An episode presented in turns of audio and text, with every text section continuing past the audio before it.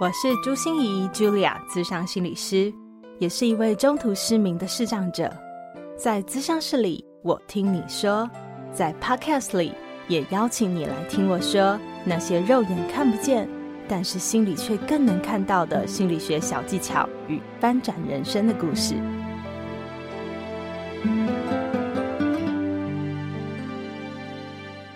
Hello，亲爱的朋友，你好吗？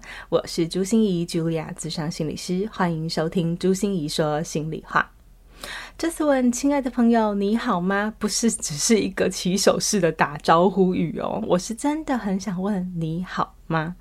为什么呢？因为今天我们要谈的主题跟你好吗真的非常相关哦。就是我相信很多在听我的 podcast 的人，一定也是个上班族，或者是你有一些身份的角色，你也不停的在这条路上一直跌跌撞撞，或是一直不停的往前冲。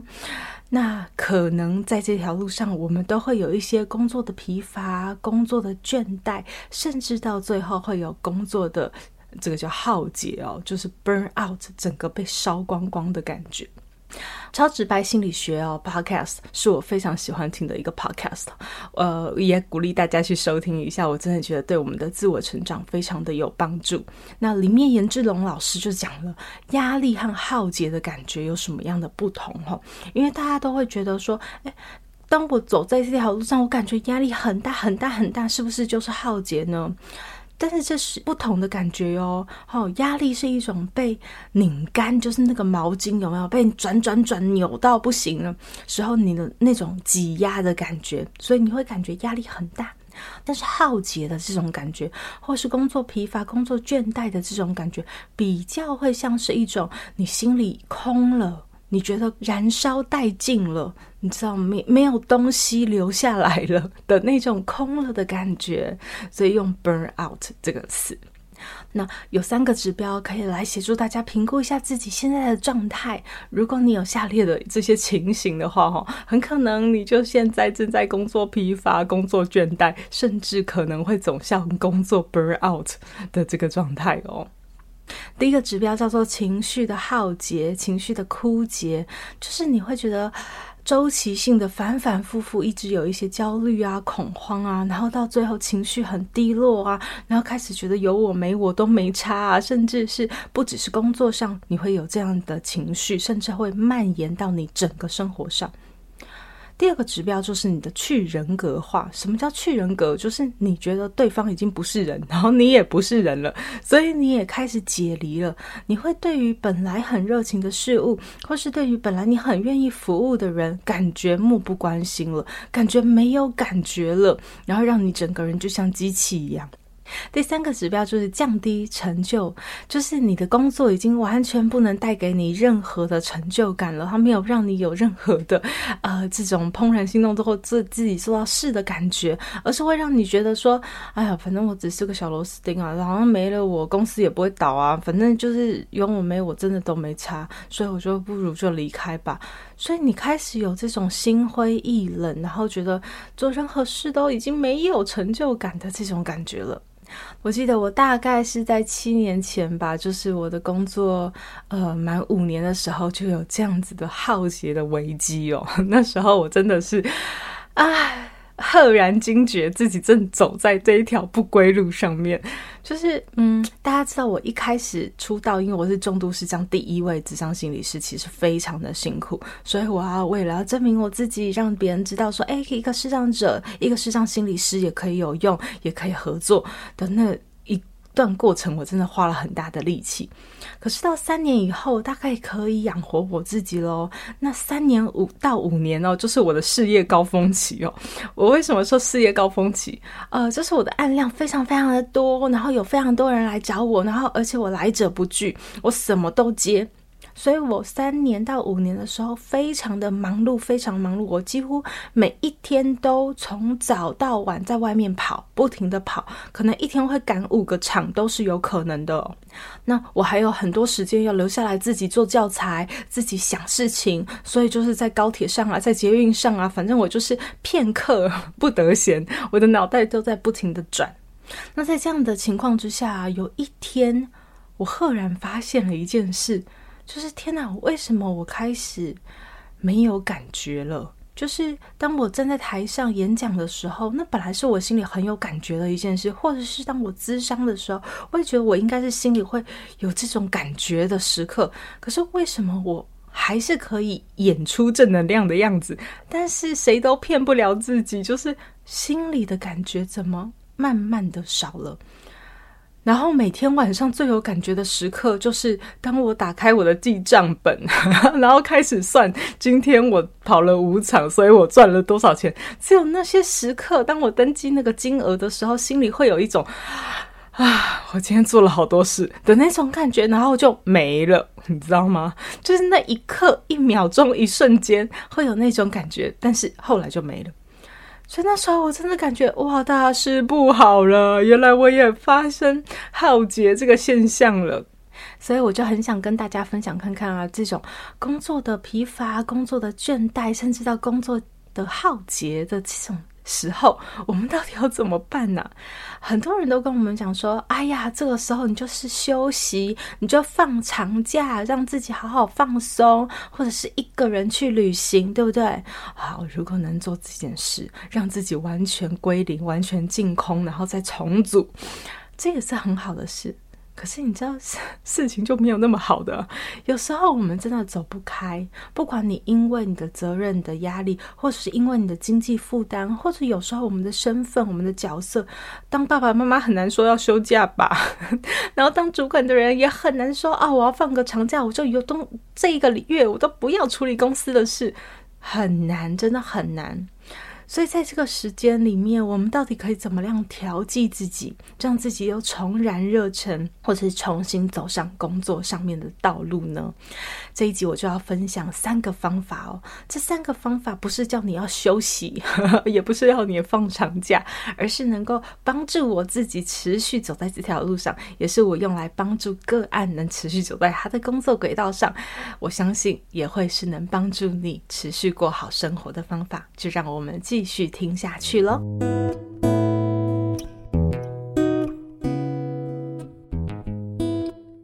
第一个方法就是我们要为工作设定小目标。为什么要对工作设定小目标呢？就是要调动起我们脑内的多巴胺。多巴胺又叫做快感荷尔蒙。当它分泌的时候，它可以有效的抑制我们的压力荷尔蒙皮质醇哦。所以我们要怎么调动起我们的快感荷尔蒙呢？哎，想一想，什么时候让你觉得最有爽感？哈，对我来说，就是把 to do list 上面划掉一杠的时候，我就觉得很有快感哦。所以当你达成目标的时候，你就会有一种快感。呃，那心怡，你的意思是在我们工作疲乏、工作已经倦怠的时候，还要再给我们新的小目标是吗？还要让我们加工作？嗯，没错耶。我的意思就是给你原来的工作设定一些小目标。这是什么意思？为什么要这样做？因为与其哦被动被打，还不如我们主动掌控。我相信很聪明的大家哦，你们在工作疲乏、工作。这种紧绷的状态的时候，一定想办法拒绝了所有你可以拒绝的啊，推掉你可以推的啊，然后在你的行事历上尽量减轻你的工作量啊，可是就是做不到嘛。就是有一些事情我们逃不开、躲不过嘛，所以与其被打、被追着打，我们还不如我们主动去掌握它。所以主动去设定一些小目标，反而还让你有多一点的掌控感。你的疲乏、你的焦虑，或者是你的倦怠感，才不会那么容易一直朝你铺天盖地而来哦。比如说，我在疫情的期间也辅导了一个街头艺人。其实他非常喜欢表演，也非常喜欢吹奏乐器，这是他的乐趣。但是你知道，乐趣一旦变成工作的时候，那就会有另外一层的压力。而且又当这几年经济那么的不景气，大环境那么不好，他不管再怎么延长时间，他表演的时间，他赚的钱就是越来越少。所以不只是。他有工作疲乏，当然他还有经济上面的压力。那可是我们要先让他在他原来的工作上面能够比较有乐趣一点，要不然他整个人哦都很低落，然后都很绝望，都觉得这个世界是灰色的，他根本没有任何的动力去尝试一些新的事物。所以这个时候啊，我们就给他设定了一点工作上面的小目标。我们就把它尽量当游戏、当玩乐一样，说反正现在你知道最糟的情况就是你赚不到钱。那我们来算一算，你现在的钱到底还可以支撑多久？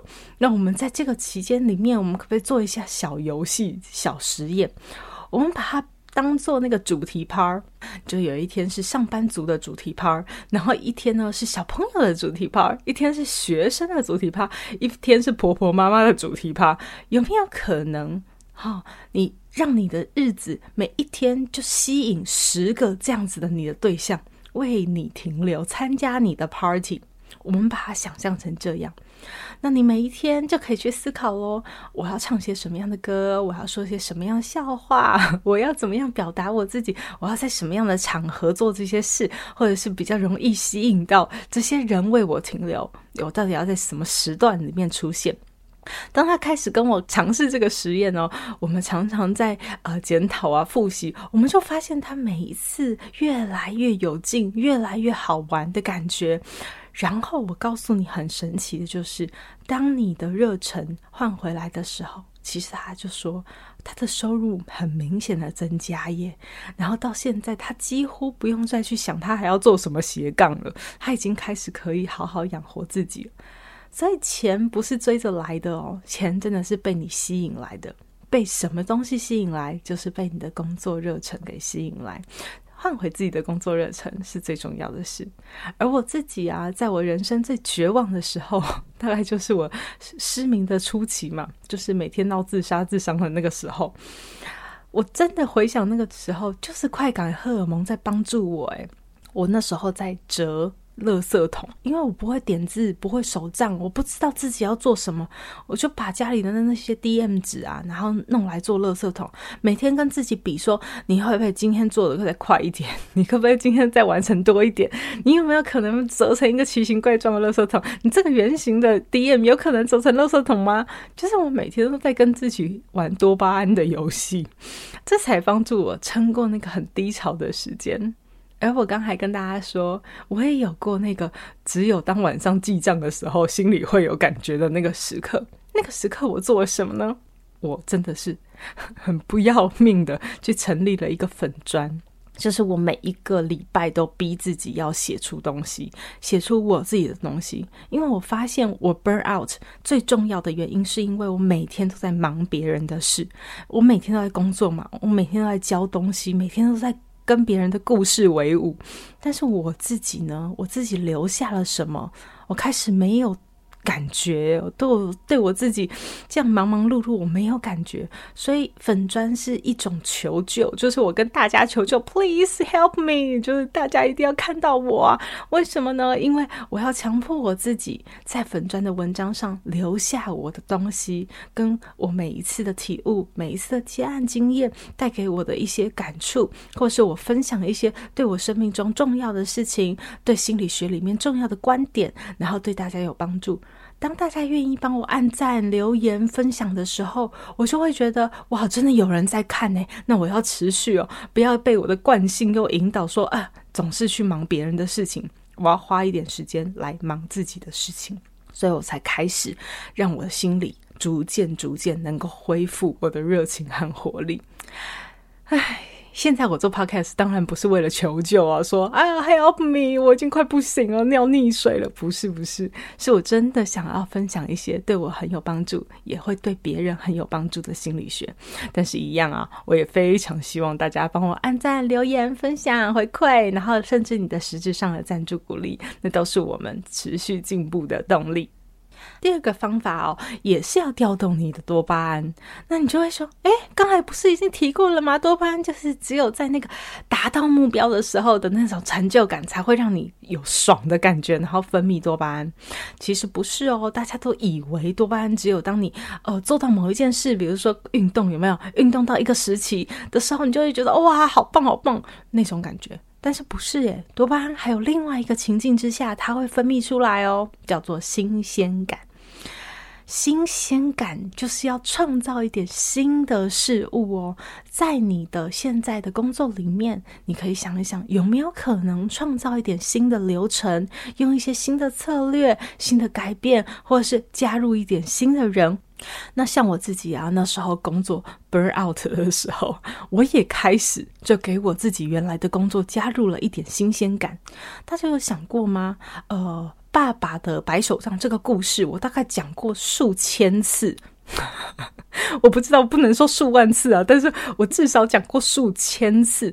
可是你会觉得很奇怪，就是讲过数千次一样的故事。为什么你还是能那么有感觉？真的，我我自己讲着讲着，有时候自己都会被感动，然后自己都会掉眼泪。哎，奇怪，你讲了那么多次都讲烂了的故事，你怎么还能有那么大的热忱？就是因为我在 burn out 的时候，帮我自己学会了一件事，就是要不停创造新鲜感。当我说同一个故事的时候，我会用很多种方式来变化。这次我用倒叙的手法，下一次我用顺序的，然后再下一次呢，我用直接破题的。好，再来我就用隐含的这个冒题法的方法。哈，这个国文课有学过吗？然后或者是呢，下一次我就用旁观者的方法来说故事，但是下一次我又用很入戏的方法来当个戏子哈，当个演员一样在演出那个爸爸的白手杖。所以，当我每一次都有一点点新的新鲜感，不管是成功或失败哦，哈，有时候自己说完了以后觉得很好笑，就是哎呀，这样子真的好吗？这样，然后或者是观众的反应好像他们没有很听得懂，诶，但是没有关系，没有关系，那就是给你自己创造一点新的乐趣，让你自己有一点新的感觉，那会让你更有工作热忱。那如果你的工作本身是无法再加上什么新鲜感的，你就说啊、我如今每天都是做这些，而且老板就是规定我要这样做，我根本没有任何自主权，也没关系，至少我们在下班以后，你可以拥有新鲜感的权利。我们有一种方法叫堕落疗法，哈，真的不是堕落什么摆烂啊或耍废之类的哦，哈，而是说，呃，因为我们这个世代的人真的都太积极、太努力了。你知道，有时候我就觉得无力，是因为我们太过用力，而且很多时候不知不觉的用错了力，所以你很容易无力。所以，当无力感袭来的时候，请你千万不要再用力。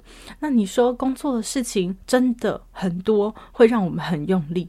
那我们可以的时候，我们就不要那么用力。那我们就用堕落疗法。堕落疗法就是帮你自己列一张清单。嗯、呃，可能你今天来走一条从来没有走过的路回家。你可能呃搭捷运提早两站下车，去吃一个你很想吃的甜点，去看一场你很想看的电影。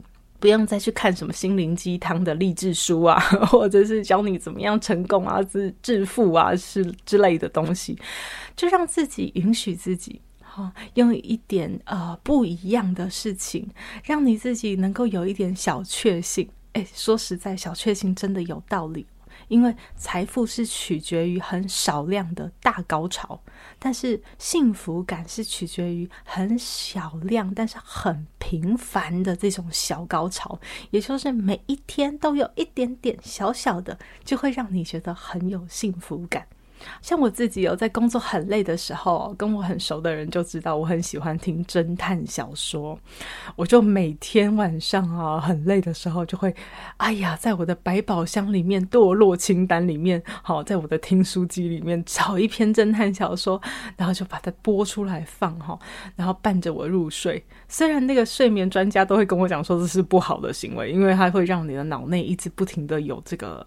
侦探小说的阴影哈，可是对我来说，那就是很幸福的事啊！就是每天听着这样的小说，然后好像安慰我自己的心灵，然后让我自己好好的睡觉。而且我后来才发现了，为什么我喜欢听侦探小说？其实不是因为我很喜欢烧脑，也不是我很喜欢斗智，而是我很有正义感。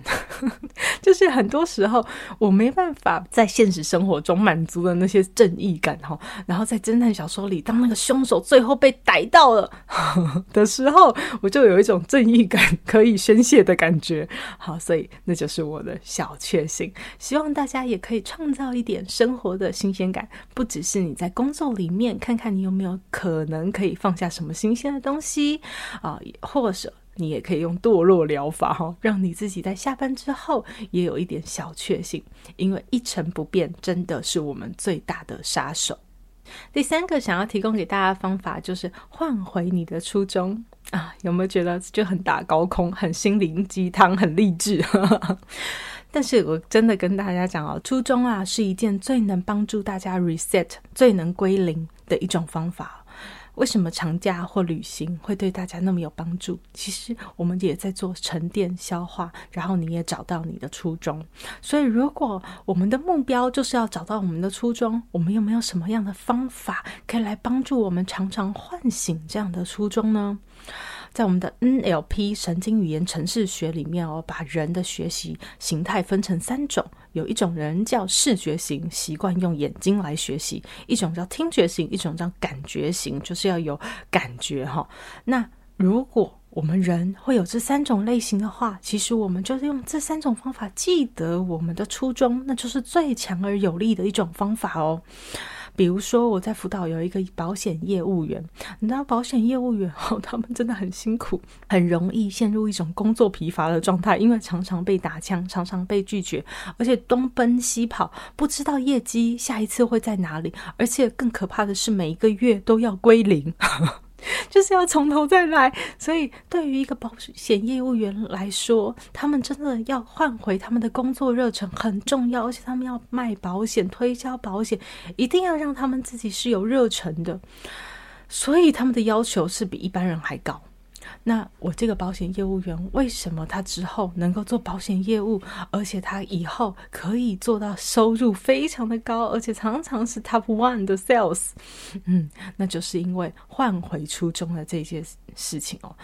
嗯、呃，他在在那一次批发的时候来找我，我就协助他引导他想到他为什么刚开始想要卖保险的这件事情。呃，他在一开始出社会的时候找不到任何工作，那那时候卖保险的门槛比较低，所以他刚开始做了保险。可是他对保险哦，其实是心里有一种排拒感的，哈，觉得好像是推销嘛，然后好像是让别人去接受一些事情，所以他非常不喜欢做这件事情。但是有一次，当他跟他的前辈的保险业务员哦去送钱给他的案家的时候，他真的是感觉到非常非常的有意义。就是他的那个案家的爸爸出了车祸，所以在急诊室里面，其实他们的经济陷入了非常大的困境。可是他的前辈就送了一包钱，这是他们的保费，然后送到那个案家的手上。那个妈妈、那个女儿、那个儿子的那种满脸惊讶、感动，然后不可置信的那种幸福的感觉，就是非常非常的感谢的那种画面。我们就帮他唤醒这个画面，然后让他每一次，当他遇到这样子的挫折，当他遇到这样子沮丧的时候，都会回到那个画面里面去想到那一家人那时候的那种眼神、那种表情，然后听到那些人说的感谢的话，然后还有感受到他自己心里那种热起来的感觉。当他换回这些莫忘初衷的记忆的时候。啊、他又可以继续再做下去，因为他确定他现在做的事其实就是很重要的事。所以换回初衷，莫忘初衷这件事，大家听起来真的老掉牙，但是初衷真的可以帮助我们去检核我们现在是不是就在对的道路上。如果是在对的道路上，我们只是需要有一些新的方法、新的手段、新的技巧。或新的学习，去帮助我们在这条路上可以走得更好、更稳定。那如果你会觉得说，诶，自己不一定走在对的路上，或者是即使我走在对的路上，又有太多的旁枝末节，让我自己搞掉好多心力，那我要告诉大家哈，那就放松。我说的放松是指你还是要事情照做哦，可是你的心里就尽量放松，不要去对抗，不要去觉得啊。又做了一件很烦的事，因为你知道，呃，当我们的心里在想要硬起来，想要跟他对抗，想要否认他，想要反抗他的时候，其实最累。所以，如果真的就是你必须在这个过程中，这个阶段就必须得做这些事，就必须得处理这么多琐碎的事，那就尽量放松，用最少的心力。好，用最少的心力，不要花时间、花力气去还在那边打内战，就是跟你的内在战争说，啊，我现在为什么要做这些事？这样，好，你就放松自己，然后就去做吧，完成这些事，度过你应该度过的阶段。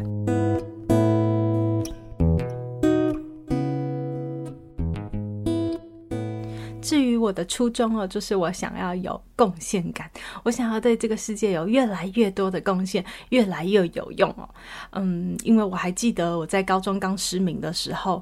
第一次站上讲台上的那种情景，原来我也可以这么有用，那种有用的感觉让我自己觉得好感动、好骄傲、好幸福。对，所以我希望我自己能够越来越有用。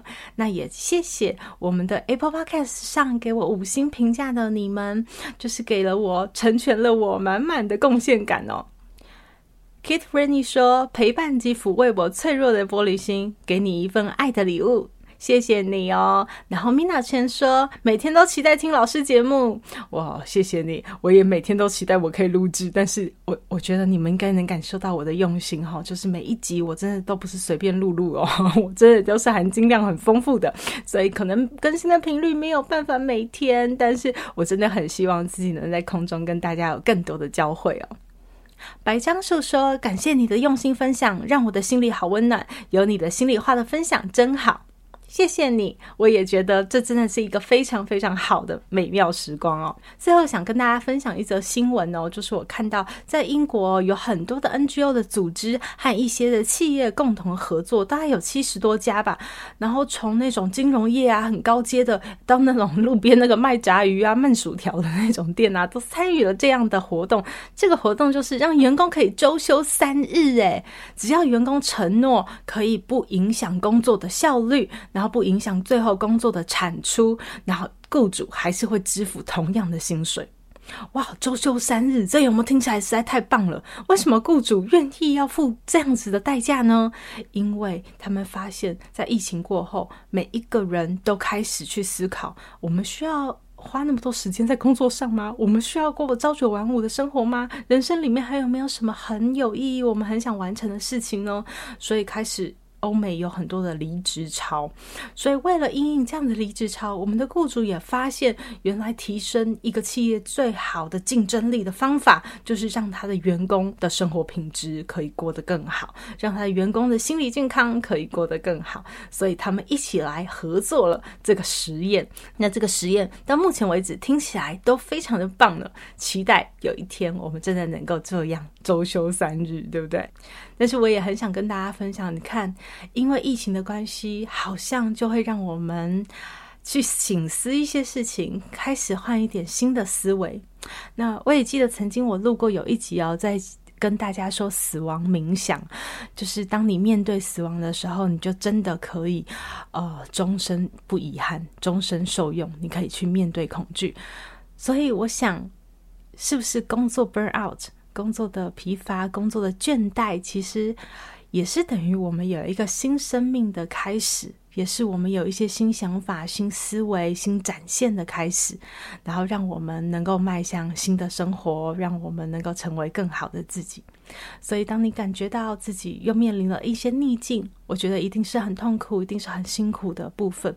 但是，可能你也需要跟自己打打气，并且说一声恭喜。因为代表你有瓶颈，有瓶颈就是代表你又要过下一关了，而且你会一关过得比一关好，成为更想要的那个自己。